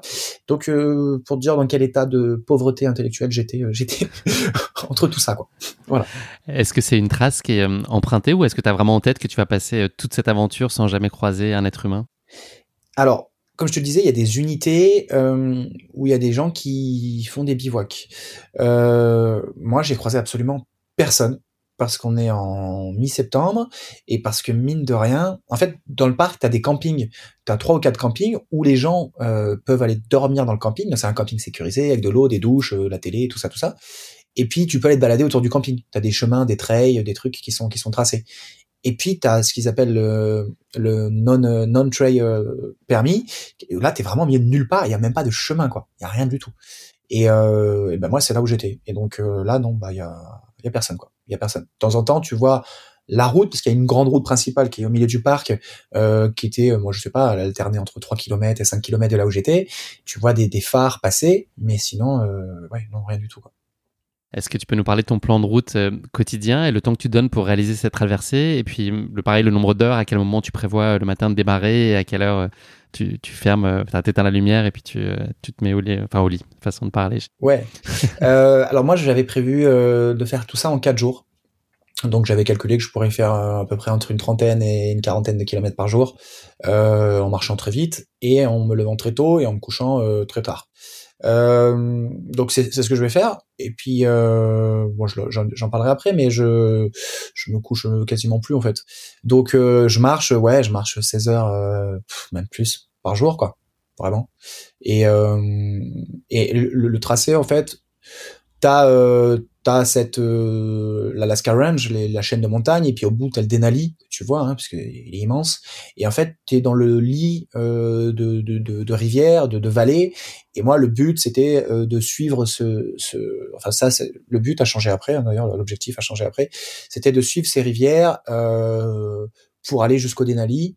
Pourquoi? Au début je me disais que j'allais couper à travers les forêts, passer dans les montagnes, sauf qu'en fait, ben avec les ours, non, c'était pas, c'était pas pas possible. Euh, et c'était plus rassurant d'être dans le lit des rivières pour pouvoir les voir de beaucoup plus loin. Voilà. Ça, j'ai changé au bout de trois heures. Hein.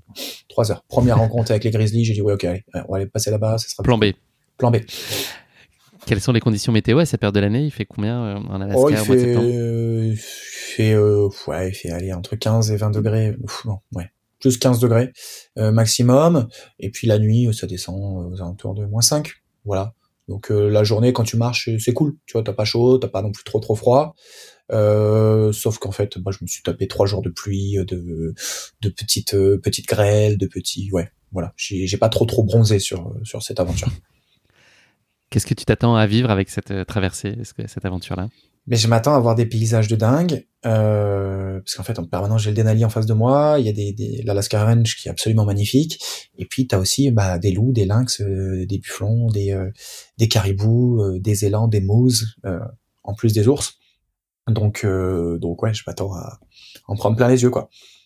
C'est l'heure du grand départ, donc tu nous as parlé déjà euh, de, ta première journée et puis des premiers apprentissages que tu as tirés de cette entrée dans le vif du sujet, de la concrétisation de, cette idée, avec tes changements de cap, l'idée d'être à proximité euh, de la rivière et puis ton, aussi ton effet de surprise sur euh, le premier grizzly que tu as été amené à rencontrer. Est-ce que ça a été quand même un moment exaltant cette rencontre ou est-ce que c'est la, crainte ou la stupéfaction qui a, dominé et qui reste de cette première confrontation au réel de, de ces grizzlies et d'être à leur contact? Non, c'était dingue ah c'était dingue. Puis en plus c'était une, une, une, femelle avec ses trois petits. Donc euh, c'était ouais c'était incroyable. C'était bah un grizzly c'est bon tu vois la puissance que ça dégage quoi. Ça, ça court euh, ça court ça court à près de 65 km heure. Ça, ça nage mieux que leur manodo ça ça grimpe aux arbres. Enfin ça se fait pas chier à grimper aux arbres. Ça fait tomber les arbres. Donc c'est vraiment c'est un prédateur absolu quoi. C'est c'est exceptionnel. Puis c'est beau c'est super beau. Et puis il y a des petits et donc euh, tu es là et tu dis ouais, incroyable et puis en même temps tu dis alors attends, il y a des petits et donc du coup euh, c'est le truc le plus dangereux puisqu'il y a une mère avec ses petits et ouais, non, c'est un mélange de d'excitation, d'émerveillement et de et de, crainte aussi en même temps. Hein. Et donc là, quand tu crois ce premier grizzly, la consigne, c'est donc tu t'arrêtes et plutôt d'avoir tendance à reculer. Enfin, est-ce que, est-ce que là, tu es suspendu à eux, leur déplacement, pour un moment euh, entrevoir un passage et l'opportunité de passer euh, suffisamment loin d'eux pour être en sécurité Ou est-ce que tu peux passer euh, des minutes entières ou des heures entières à, attendre que eux évoluent et s'éloignent de toi? Ou est-ce que toi, tu revois tes plans et puis t'adaptes ta trajectoire?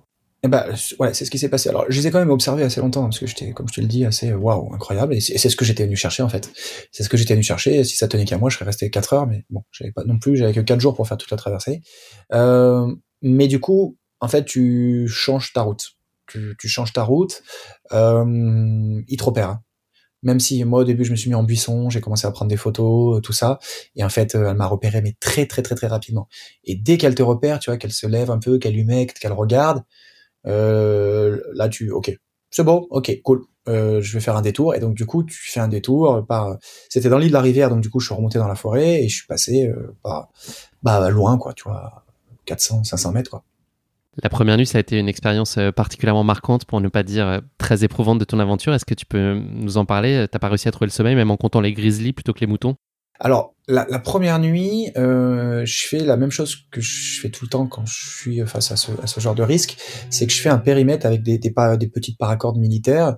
Euh, je fais un, un, double rayon, donc je mets ma tente. Euh, déjà, il faut trouver l'endroit où mettre sa tente. Donc, tu cherches un endroit qui est pas passant, qui surplombe un peu, euh, où, où tu as quand même une visibilité. Euh, enfin, tout ce qui est ce qui est important pour un bivouac. Euh, et je mets une paracorde militaire tout autour de ma tente. Vraiment, celle-là, elle est quasiment collée à ma tente. Euh, et puis j'en mets une autre sur un rayon de 10-15 mètres autour de ma tente, sur laquelle je vais mettre euh, des clochettes. En fait, les clochettes qu'il y a sur mon sac, je les accroche euh, autour de ma tente, sur la paracorde. Et, euh, voilà, donc je vais euh, cuisiner, je vais ensuite manger à un autre endroit, et puis après, bah, il y a le moment où il faut aller au lit, et puis je suis quand même crevé, hein, parce que j'ai fait beaucoup de routes, il y a l'expédition en kayak, en canoë juste avant, euh, et puis j'ai beaucoup marché aussi, et, euh, et puis tu te poses au sol, euh, tu cries un petit peu, t'écoutes ta musique à fond, voilà, pour qu'ils sachent bien, bien que t'es là. T'as pas le droit de faire de feu, donc dans un parc national, donc t'as pas le droit de faire de feu. Et puis du coup, quand t'es au sol, et eh ben il y a ce moment terrible où tu es réveillé par euh, des vibrations ou par les clochettes. Euh, avec le temps. Un moment qui est arrivé très vite. Un moment qui est arrivé très vite, hein, qui est arrivé euh, ouais une heure et demie après m'être endormi peut-être. Euh, et puis avec le temps, en fait, t'apprends à faire la différence entre le vent, la petite clochette, et le vraiment, euh, bah il y a quelqu'un ou quelque chose qui a passé le, le périmètre quoi. Et ça, bah, c'est beaucoup moins cool. C'est beaucoup moins cool parce que en fait, t'es juste protégé entre parenthèses par un bout de tissu quoi, un truc hyper hyper fin. Tu sais pas ce que c'est tu vois, ça vibre, c'est fort, euh, ça fait du bruit, mais tu sais pas si c'est un caribou, enfin, caribou ils font pas ça, tu sais pas si c'est un moose qui s'est perdu, tu sais pas si c'est un grizzly, et euh, ou si c'est un serial killer, bon, il y a pas trop là-bas. Euh, donc euh, donc ouais pas cool. Pas cool pas cool. Et du coup je fais la technique bah, que j'ai toujours fait durant mes expés euh, même si t'es un, un très très gros grizzly euh, très énervé très assoiffé euh, de sang tu euh, prends l'intérieur de ta tente des arceaux et tu secoues dans tous les sens. Je suis en train de parler je suis en train de faire les gestes là. C'est assez bizarre ce que je fais. Je, tu secoues tes arceaux dans tous les sens en fait et en criant en hurlant et ce que je disais, même si t'es un très très gros grizzly qui est très très fin, euh, tu vois ça. C'est dissuasif ouais, tu dis c'est quoi ce truc euh, Ouais, ok, ça fait flipper et tu t'en vas en général, donc donc ça marche. Et en fait, ça, ça a été euh, ben ce que j'ai dû faire euh, tout le temps. Euh, je faisais des, des micro siestes de je sais pas, ouais, 20, 30 minutes, allez, 45 minutes max avant que avant que ça recommence quoi. Donc euh, ouais, j'ai pas passé les, meilleures nuits de ma vie et, euh, et au fur et à mesure des jours, ben, j'étais de plus en plus crevé et, atteint psychologiquement. En fait, t'as en fait, pas de moment où tu sens que tu es en sécurité. Ou, ou enfin, il n'y a pas de moment où tu sens qu'il faut pas être aux aguets. Et en fait, être aux aguets comme ça tout le temps, tout le temps, je, je, à un moment, je me suis dit, putain, mais les, les mamans, tu vois, les mères qui, qui ont un enfant, je comprends en fait leur, euh, leur stress, leur peur, euh, parce que quand t'as un gamin qui est en jeune âge, il faut le surveiller tout le temps, tout le temps. Bon, il y a des moments où il dort, c'est des moments où vraiment tu dois souffler. Et, et, et moi, j'avais vraiment ce moment, j'attendais ce moment, quoi. Mais sauf qu'il n'est pas venu, quoi. Il est venu qu'à la fin de, à la fin de l'aventure, quoi. Ça n'aura pas traîné. Le deuxième jour va donner lieu à la rencontre que tu redoutes tant et euh, la charge que tu n'as pas envie de voir et dont ont parlé euh, les Rangers. Est-ce que tu peux nous en parler? Ouais. Euh, donc le deuxième jour, euh, du coup le premier jour et demi, ouais, il y a euh, il y a beaucoup de vent en fait ce jour-là. Et euh, je continue à crier, à siffler, à faire tout ça. Donc il faut imaginer que j'ai ma mon, tonneau sous, sous, le bras gauche, mon sac à dos derrière, un petit sac à dos devant, donc qui m'empêche quand même un peu de respirer. Et j'ai ma mon bear spray dans la main droite et la caméra que j'alterne avec le bear spray pour filmer de temps en temps.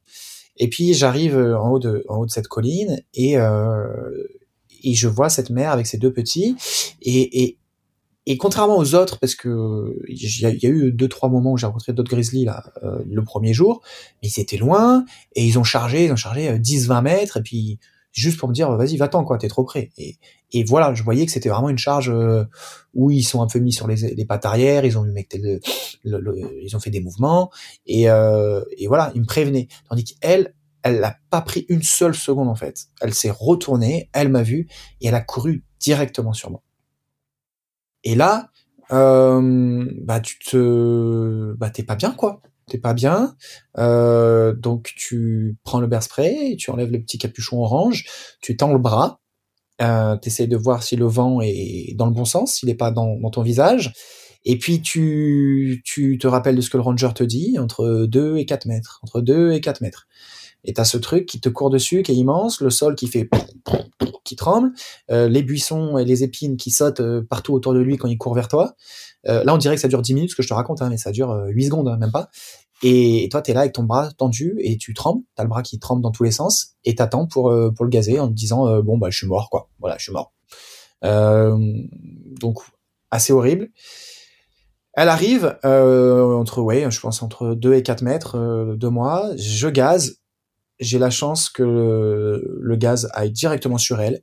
Et là, à ma très grande surprise, eh bien, elle s'arrête automatiquement. Enfin, elle s'arrête pas, elle, détourne sa course et elle fait demi-tour et elle part. Et je pense que le gaz euh, est très très très très puissant, hein, pour être honnête, puisque moi je me suis ensuite gratté la main euh, pendant les quatre jours, mais ça me démangeait, puisque j'en ai eu un petit peu sur la main, donc j'imagine pas dans les yeux et dans le nez, la pauvre. Euh, enfin bon, c'était elle ou moi. Et, euh, et elle s'en va et elle part avec ses petits. Et puis moi je la vois, elle part, elle part, euh, voilà. Et moi comme comme ça, dans 10 minutes, j'ai toujours le bras tendu, comme si elle était toujours là. Et je suis en état de choc en fait. Hein, je suis en état de ok. Et, et voilà. Et c'est ouais c'était euh, c'était euh, un moment euh, pas très cool à vivre. C'est le moment où tu as eu le plus, le plus peur pour ta vie de, de toutes les aventures que tu as vécues jusqu'ici. Est-ce que c'est le moment où tu te dis ça y est, c'est peut-être mon heure? Alors, c'est définitivement dans le top 3. Et, euh, et clairement, je me suis clairement dit, c'est mon heure. Ouais, clairement. En fait, je me suis dit, le truc là, le gaz là, et eh, moi je me suis déjà fait gazer dans les manifs et tout, c'est bon, c'est pas un truc qui m'arrête, euh, bon t'as mal, euh, mais bon, c'est pas le truc, qui, le petit gaz là qui va arrêter le, monstre qui est en train de me courir dessus. Puis même quand je vais la gazer, elle va continuer avec l'élan, elle va arriver sur moi, et puis elle va être encore plus énervée. En fait, t'as plein de trucs qui, qui, te passent dans la tête, tu vois. Et, et en fait, non, bah j'étais très très très euh, agréablement surpris par euh, par l'efficacité du truc, quoi. J'avais parlé avec un ranger qui m'a dit, si t'as un fusil à pompe ou un énorme fusil, le grizzly te court dessus, tu lui tires une balle, deux balles, trois balles, à moins que tu le tires dans la tête. En fait, ça va pas l'arrêter, il va être blessé, il va être encore plus énervé et il va venir, il va déchirer, puis après, dix minutes après, il va mourir dans son coin.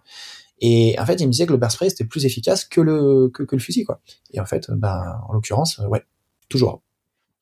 Une des conséquences de cette euh, cette rencontre, c'est aussi donc que tu te retrouves euh, avec euh, bah, un caleçon mouillé, verre spray, un caleçon et puis ton verre spray qui est à moitié vide et, qui te reste encore un sacré bout de chemin, donc tu peux pas te permettre de revivre ces situations-là non plus cinq fois sur le, la suite du parcours. Est-ce que c'est une source d'inquiétude pour toi aussi? C'est une source d'inquiétude terrible, terrible parce que je sens que la bouteille elle est plus légère. Euh, et, et, honnêtement, j'ai pas l'impression non plus d'avoir appuyé comme un taré. Je me dis putain, waouh, ok, je peux pas, je peux pas revivre ça. Euh, là, j'hésite, hein. J'hésite pendant longtemps à, arrêter. Euh, je, vois un, espèce de gros gros rocher, euh, un truc qui fait peut-être 30 mètres de haut. C'est le truc improbable. Tu sais pas ce qu'il fait ici. Euh, et je me dis ok, vas-y, marche. Là, je me mets vraiment en mode ok, cerveau déconnecté. On y va. Je marche à fond sur ce rocher là. Euh, et on réfléchira à ce qui vient de se passer là-bas. Donc je vais, je vais, je vais sur ce rocher. Je me pose sur ce rocher, j'escalade euh, le rocher, le, le, sac à dos, tout ça, tout ça, tout ça. Je me pose et en fait c'est le seul moment où je me suis dit, ok, c'est génial, c'est génial. Là, je suis en sécurité. Là, c'est trop bien. Je surplombe, je peux regarder, voir au loin ce qui se passe. Aucun ours va monter là sur ce rocher, c'est impossible. Et là, j'ai eu ce sentiment dont je te parlais de vraiment, j'ai tout relâché. Et là, je me dis, ok, Anthony, ce qui vient de t'arriver, c'était pas cool du tout. Euh, t'as pas du tout envie que ça t'arrive. Je pense que là, c'est le moment où tu vas essayer de remarcher jusqu'à la route. Et puis attendre, faire du stop, attendre, mettre la tente euh, là-bas sur la route et attendre pour, pour, pour rentrer, quoi. Ouais, c'est, voilà. C'est la bonne chose à faire, je pense. Les journées euh, continuent de se suivre. Tu as, d'autres rencontres avec des grizzlies. La deuxième nuit s'avère du même acabit que la première. Donc, tu es toujours, ce que tu nous disais, sous tension constante. Et, enfin, c'est extrêmement éprouvant pour toi. Euh, tu arrives quand même à vivre à un autre moment magique euh, après ce, moment sur le rocher, euh, au milieu d'un troupeau de caribous. Est-ce que tu peux nous raconter ce moment-là et, le bien que ça t'a fait? Alors, en plus de, des paysages, parce que bon, là je me plains, mais je suis quand même dans un endroit qui est exceptionnel. Les paysages sont incroyables. les montagnes sont superbes, les animaux sont superbes, je croise des mousses, je croise des, euh, caribous. Et puis en fait, je remarque que les caribous, euh, bon, je sais pas si c'est un rapport à ce que tu disais tout à l'heure, ils n'ont pas trop peur de moi. Euh, ils sont plutôt bah, déjà très très beaux et puis ils sont plutôt très cool. Et, euh, et comme j'en ai marre de chanter ma chanson en boucle, et eh ben je commence à parler. On dirait que je suis parti depuis trois mois. Là, on est juste au troisième jour. Hein. euh, je commence à leur parler et en fait, ça me rassure de leur parler. Je dis alors mais alors mais alors mes potos, alors les caries. Je sais plus ce que je leur raconte, tu vois. Mes boubous, je crois que je les appelle. Je sais pas. J'ai une vidéo, que je regarde ça. Euh, et je leur parle et en fait, je les suis. Et je les suis parce qu'en fait, à chaque fois euh, qu'il y a un, un grizzly qui est dans le coin, eux ils s'arrêtent et ils regardent. Ils sont en mode euh, ok on regarde. Et en fait, pour moi, c'est le, le, signe. Euh, je me dis que eux, ils ont un, sens plus développé que moi et que euh, ils vont un peu m'avertir, quoi. Et donc à chaque fois qu'il y a des, des caribous, j'en ai croisé euh, des troupeaux, peut-être deux ou trois hein, sur, sur, sur, tout le trajet. Et ben, quitte à faire un petit détour, j'essaye d'aller avec eux, de m'approcher. Alors je suis pas au milieu du troupeau, hein, je suis à 50, 100 mètres, tu vois. Euh, mais le fait de marcher avec eux, ouais, ça me ça me rassure et ça me je me sens bien avec eux. Et puis c'est assez magique, quoi. C'est assez magique aussi. T'as le paysage, t'as le Denali, t'as le caribou, voilà, c'est assez cool. C'est assez cool. Beaucoup plus cool qu'un autre animal, donc je, ne t'ai pas parlé, qui est un espèce de dindon euh, qui se cache dans les buissons. Et la spécialité de ce truc-là, que je déteste, c'est de s'envoler quand tu es à 50 cm de lui, en poussant un cri de taré. Et donc, je sais pas combien de fois ils m'ont fait ça et j'étais à deux doigts de faire un arrêt cardiaque. Mais eux, là, vraiment, je les aime pas. Non. Donc, ouais, la basket chinoise, ce serait pas l'animal que tu citerais comme. Euh, non, ce serait plus l'animal que j'ai envie, envie, de bouffer là, tu vois. Là, je, voilà. On approche de, la fin de l'aventure, donc à nouveau rythmé par euh, toutes ces rencontres et sur le fait que tu sois sur le qui-vive. Comment est-ce que tu vis euh, les dernières heures de cette aventure? Est-ce que tu es vraiment là à compter euh, chaque centaine de mètres, même si tu n'as pas d'idée forcément très précise de là où tu es, mais est-ce que tu es vraiment au bout de ta vie et qu'il faut vraiment que ça s'arrête? Ou est-ce que tu arrives à avoir le sentiment de toucher au but et que ça t'apporte quand même un sentiment d'apaisement et que tu te dis que finalement peut-être le plus difficile est derrière toi? Est-ce que tu arrives à profiter pleinement de, de ces dernières heures? Alors, comme je te le disais, je me suis mis vraiment en mode on verra plus tard. T'as des blessures parce que j'ai en fait ce que j'ai pas précisé c'est que je marche pas sur un chemin, il y a pas de chemin. Euh, t'as des espèces de petits marais, alors c'est pas des marais mais c'est une espèce de de mousse où tu t'enfonces. Tous les buissons qui font un mètre, un mètre trente, ils ont plein d'épines. Je suis coupé de partout. Euh, je suis ouais, je suis pas, je suis pas au top quoi. Je, je suis vraiment crevé de chez crevé, mais je me mets en mode avance, en mode vraiment bulldozer. Vas-y, avance, avance, avance. Euh, j'ai plus envie d'arriver euh, pour le ce que je te dis, ce que je répète, hein, le côté psychologique. Alors oui, je marche beaucoup tous les jours, je suis vraiment crevé, je marche, euh, j'ai pas 15 heures par jour comme je te disais, mais euh, c'est plus le côté, ok, vas-y, j'ai envie d'arriver là-bas. Je sais que là-bas, au bout de la route, il y a un truc, euh, un tourist center, un centre pour les touristes, et, et j'ai envie d'arriver là-bas. Et j'imagine dans ma tête qu'il y a une machine à distribuer, tu vois, je sais pas, du euh, du Canada Dry, du, euh, du Pepsi, je sais pas quoi, et, c'est vraiment le truc que je le truc que je me dis allez vas-y arrive. Euh, j'ai j'ai envie d'arriver, ouais, pour être honnête. Autant il y a des expéditions où t'es cool et t'as envie d'en profiter. Là j'avais j'avais envie d'arriver. Le fait de pas dormir, le fait de pas trop trop manger non plus du coup aussi. Euh, j'avais euh, ouais j'étais pas au top psychologiquement plus que physiquement. Comment est-ce que tu vis cette euh, reconnexion au réel, justement, après euh, ces 151 km euh, qui sont derrière toi et le moment où tu arrives au Visitor Center? Qu'est-ce que, Est-ce qu'il eh y a trop de friction? il y a que des gros américains qui parlent très fort et qui mangent des gros paquets de chips et j'ai envie de leur demander s'ils peuvent m'en donner. Donc c'est pas forcément une super un super retour à la réalité. Il n'y a pas cette machine que j'ai rêvé qui m'aurait distribué mon mon Coca Cherry là, tu vois. il n'y a pas. Donc donc ouais, le retour est c'est le retour. Comme à chaque fois je rentre d'expé, quoi. À chaque fois que, tu atterris, euh, Charles de Gaulle. T'avais rendez-vous avec les Rangers Vous étiez censé vous retrouver J'ai pas de rendez-vous parce qu'en fait, il y a un, non, non, c'est le lieu du point d'extraction qu'on a déterminé, mais j'ai pas de rendez-vous précis, un horaire précis, parce que moi-même je savais pas combien de temps ça allait me prendre et à quelle heure j'allais arriver. Mais je sais qu'il y a deux, trois bus par jour, euh, puisque t'es quand même à 6-7 heures hein, de, de l'entrée en bus pour, pour rentrer, euh, qui partent et voilà. Et puis je me dis qu'au pire, je mets ma tente et puis je prends le, je prends le lendemain et puis je roulerai plus vite sur le retour, quoi. Euh, mais ce qui me marque moi vraiment particulièrement, euh, c'est quand je monte dans le bus, vraiment au moment où je m'assois, donc il y a plein de gens autour, ils me disent ah racontez-nous, moi je peux de leur parler, je, ok après je leur dis, au moment où les portes du bus se ferment, vraiment, où j'ai ce sentiment de ça y est, c'est bon, là t'es en sécurité, c'est bon, maintenant tranquille, il y a pas d'ours qui va attaquer, qui va carjacker le chauffeur, tranquille. euh, une minute trente max après, mon corps se relâche, tout mon corps se relâche, et là vraiment je, je m'endors mais en, en, deux minutes quoi. Vraiment je m'endors en deux minutes et je sens que que bah, j'avais pris sur moi quoi, et que là c'est le moment où voilà. T'étais au bout. Ouais. A posteriori, qu'est-ce qui t'a paru euh, le plus difficile à gérer sur cette aventure? Alors a posteriori, je pense que c'est le manque de sommeil, euh, manque de sommeil que je connais, hein, j'ai l'habitude dans les expéditions et, j'arrive à prendre sur moi sur quelques jours. Mais là, c'est le manque de sommeil euh, que je devais euh, lier à, cette crainte permanente et être aux aguets et devoir surveiller.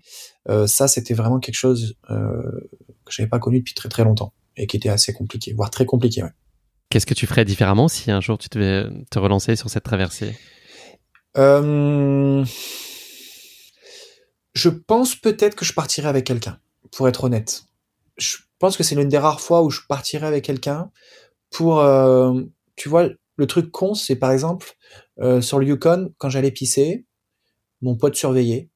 Et, et juste le fait d'avoir quelqu'un qui, tu vois, 10 secondes, 15 secondes prend le relais, bah ça fait du bien en fait ça fait du bien. Donc, euh, je pense que je partirai peut-être avec quelqu'un pour profiter encore plus à deux.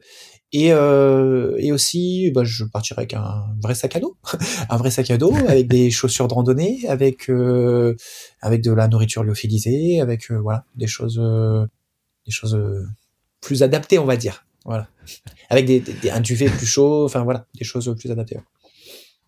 Est-ce que cette aventure, elle t'a appris des choses sur toi? Euh, bah à chaque fois, je reviens d'une aventure, et c'est ce que je dis aussi dans mes stages survie à chaque fois aux gens qui, viennent participer, c'est que en fait, on est beaucoup plus fort que, ce qu'on pense et surtout ce que l'on nous a laissé penser, euh, sans être non plus euh, suicidaire, mais on, peut faire des choses vraiment extrêmes et aller beaucoup plus loin que ce qu'on aurait en tête. Moi, quand je suis parti, je me suis dit, attends, Anthony, tu pars de Whitehorse, t'es crevé. Tu viens de passer trois semaines sur la rivière, t'es crevé. Là, tu vas rouler trois, trois jours de voiture. Tu vas arriver, tu vas marcher quatre jours, 30, 40 kilomètres par jour. Et ensuite, tu vas devoir reconduire. C'est pas possible. Franchement, c'est impossible. T'es vraiment débile de le faire. Et ben, en fait, euh, si je l'ai fait. Non, je n'étais pas dans un super état, mais, mais je l'ai fait, quoi. Et euh, je pense que c'est ça, en fait, à chaque fois, tu, tu reviens. Alors, faut pas non plus se dire qu'on est indestructible et qu'on peut faire tout ce qu'on veut, mais tu reviens avec un, une petite fierté de dire, ok, ben voilà, on t'a dit que c'était pas possible. Les rangers t'ont dit que t'allais te faire bouffer, les rangers t'ont dit que c'était chaud, tout ça. Et en fait, ben, tu l'as fait, quoi. S'il n'y en avait qu'une question euh, impossible, quelle est l'image que tu retiendrais de cette aventure? C'est la charge oh. Ouais, c'est clair, clairement la charge. Et tu sais que là, même deux ans, deux ans après, euh, pas dire j'en rêve toutes les nuits, mais euh, tu vois, quand je fais des cauchemars, que bon, je mange une grosse raclette ou j'ai un peu bu ou des choses comme ça, le truc qui vient euh, en ce moment là, c'est pas mal, euh, ouais, c'est pas mal la, la, femelle qui, qui, qui charge, ouais. ouais. Un traumatisme ouais, encore présent. Ouais, pas, pas un traumatisme, mais vraiment un, moment d'intensité, euh, level 12 sur 10 sur l'échelle d'intensité, quoi. Merci beaucoup, Anthony. On va parler euh, rapidement maintenant de, de, ton avenir. Donc euh, voilà, je sais que certains de tes projets euh, à venir sont sous le sceau du secret. Est-ce que tu peux malgré tout nous dire un peu des, choses sur ce qui t'attend euh, pour l'année 2022 ou c'est pas encore tout à fait euh, certain et donc alors, bah, c'est la même chose, hein, c'est que tout a été annulé en 2020, 2021 c'était compliqué aussi euh, avec le Covid, donc euh, euh, il y a normalement deux voire trois belles expéditions que j'aimerais faire à l'étranger, repartir un peu à l'étranger, euh, qui vont être euh, qui vont être à pied. Attends, laisse-moi regarder à pied, à pied. Et oui, il y, en a, il y aura deux à pied dans des très très très beaux cadres à l'étranger. Voilà, je préfère ne pas dire où euh, pour l'instant. On élimine la Creuse donc. On élimine la Creuse malheureusement. Euh, on élimine la Creuse, mais euh, ouais ouais, un peu plus différent de la Creuse. Et, euh, et puis toujours mes, mes stages euh, survie, dépassement de soi euh, qui reprennent. Donc là, il y a les stages hivernaux qui reprennent fin janvier, février, mars. Et puis après, mai, juin, juillet, août, tout l'été, les, les, stages à nouveau de dépassement de soi qui sont déjà quasiment presque tous complets. Donc très cool, très très cool, je suis très content. Est-ce que tu as des collaborateurs qui se déguisent en grizzly pour aller euh, tester un petit peu la résistance euh, de tes stagiaires ou pas sur pas de collaborateurs qui se déguisent en grizzly, mais on pourrait y penser. On pourrait y penser. Euh, par contre, l'été dernier, on a vu une trace parce que j'en fais beaucoup en Andorre. On a vu une trace de d'ours, pas de grizzly, mais d'ours qui était très très proche de l'endroit où on avait dormi la nuit. On avait fait le bivouac. Donc ils sont là. À plus long terme, euh, Anthony, est-ce que euh, tu as un, défi, un rêve euh, absolu d'aventure que, que, tu, que tu aurais en tête d'accomplir ou c'est encore dans ta petite boîte secrète ou est-ce que est-ce que tu as en tête le ce qui serait ton aventure absolue? Il y en a beaucoup. Il y en a beaucoup, beaucoup. J'aimerais beaucoup aller en Antarctique. J'aimerais beaucoup beaucoup aller en Antarctique, qui est le seul continent que j'ai pas fait et qui qui semble être incroyable. Euh, mais après, oui, il y a d'autres traversées que j'aimerais euh, beaucoup faire parce que elles m'ont fait rêver, euh, notamment euh, aux États-Unis, euh, un petit peu à la Forest Gump. Voilà, il y en a quelques-unes qui, qui me font pas mal rêver là-bas. Et puis forcément en Afrique, il y a des endroits où j'aimerais énormément retourner, qui sont malheureusement géopolitiquement assez compliqués. Hein, tout ce qui est tout ce qui est Somalie, tout ce qui est Éthiopie, tout ce qui est Sud-Soudan, même l'Afrique, l'Afrique de l'Ouest. Donc voilà, il y a toujours c'est ce qui me fait vivre en fait, d'avoir toujours des projets. Donc, euh, donc je suis très content. Voilà. A contrario, est-ce qu'il y a des choses que tu te refuses absolument de faire? Est-ce qu'il y a euh, des zones ou des contextes que, sur lesquels tu n'as pas envie d'aller et qui te paraissent euh, hors de portée ou qui, toi, te conviennent pas? Bah, c'est l'une des raisons pour laquelle je suis pas allé forcément jusqu'à présent en Antarctique, c'est que c'est que c'est un continent qui, qui est préservé et je j'ai pas spécialement envie euh, de prendre je sais pas combien d'avions pour y aller ou de prendre un gros bateau qui pollue ou d'aller euh, l'Antarctique ou ailleurs, d'aller dans des zones qui sont complètement vierges et euh, avec mon passage de laisser une empreinte qui soit pas forcément top. Alors je la minimise toujours parce que je, je, je suis non motorisé, mais euh, mais voilà, j'essaye de, de de pas de j'essaie d'aller dans des endroits où quand je repars, l'endroit est, est, de la même manière, voire euh, peut-être un petit peu plus propre parce que j'aurais ramassé les déchets ou des choses comme ça. Euh, voilà, c'est ça que je que j'essaie de de faire. J'essaie de pas forcément poster les lieux où je vais sur les réseaux sociaux non plus, pour éviter que ça devienne un endroit trop trop touristique non plus. Je te propose de conclure cet épisode, Anthony, non pas avec le mot de la fin, mais avec le motto de la fin. Est-ce qu'il hum, y a une devise qui illustrerait ta philosophie de vie que tu aurais envie de partager avec nos auditeurs? Ben écoute, euh, oui, il y en a une que je commence euh, souvent mes conférences avec avec cette cette devise, c'est euh, on a tous deux vies, et la deuxième commence quand on réalise qu'on en a qu'une. J'ai cru que tu allais dire on a tous quelque chose en nous de Tennessee. une chanson ah, je viens de dire un truc super profond et tout, et là, ça y est, tu t'arrives avec Johnny, quoi. Oh là là. non, non, mais allez, c'est un moto, effectivement, riche de sens. Mais je trouve qu'en fait, je trouve qu'elle a surtout beaucoup de sens vraiment par rapport à mon parcours, moi, où, quand j'ai décidé de changer vraiment de vie et de faire ce qui me faisait rêver et ce qui m'animait quand j'étais gamin, et ben ma, ma vraie vie a commencé là. Donc c'est pour ça que je la cite parce qu'elle a, a, beaucoup de sens. Ouais. Merci beaucoup, Anthony. C'est malheureusement déjà la fin de cet épisode. Avant qu'on se quitte, il faut quand même que j'apporte la réponse à la question que tu m'as posée tout à l'heure. J'ai un peu triché, j'ai regardé euh, très rapidement sur Google. Donc, une grenouille des bois, ça vit 4 à 5 ans. Voilà. Euh, si euh, tout le monde se posait la question, je pense, depuis une demi-heure. Ouais. Je pense que les gens n'ont absolument pas écouté tout ce que j'ai dit. Ils étaient en mode grenouille hein, sur tout, tout le truc. Merci en tout cas de nous avoir permis de vivre avec toi euh, bah, cette expérience qui a été sous haute tension au cœur de l'Alaska. Je suis euh, très heureux qu'on ait pu faire ce petit pas de côté dans la ligne éditoriale de Course Épique pour faire découvrir à nos auditeurs euh, ton histoire et puis cette expérience qui a été très marquante de ta vie, on l'aura compris.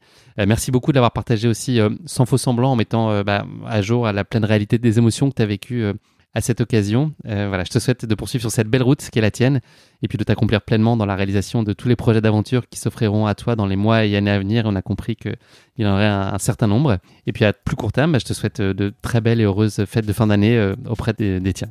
Eh bien, merci beaucoup Guillaume. Et c'était un vrai plaisir de partager ça avec vous. Et puis j'espère à très bientôt pour un jogging en montagne, pas sur du plat. Hein, tu auras compris. Compte sur moi. J'arrive. Allez, bonne Salut Anthony, merci, bonne fête à toi. À bientôt. Ciao. Ciao.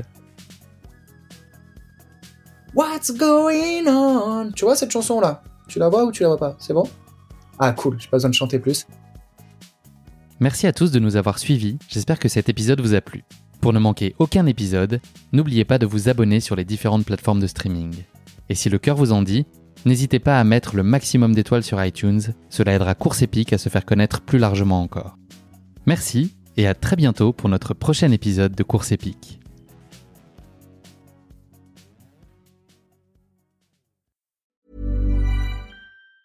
Planning for your next trip?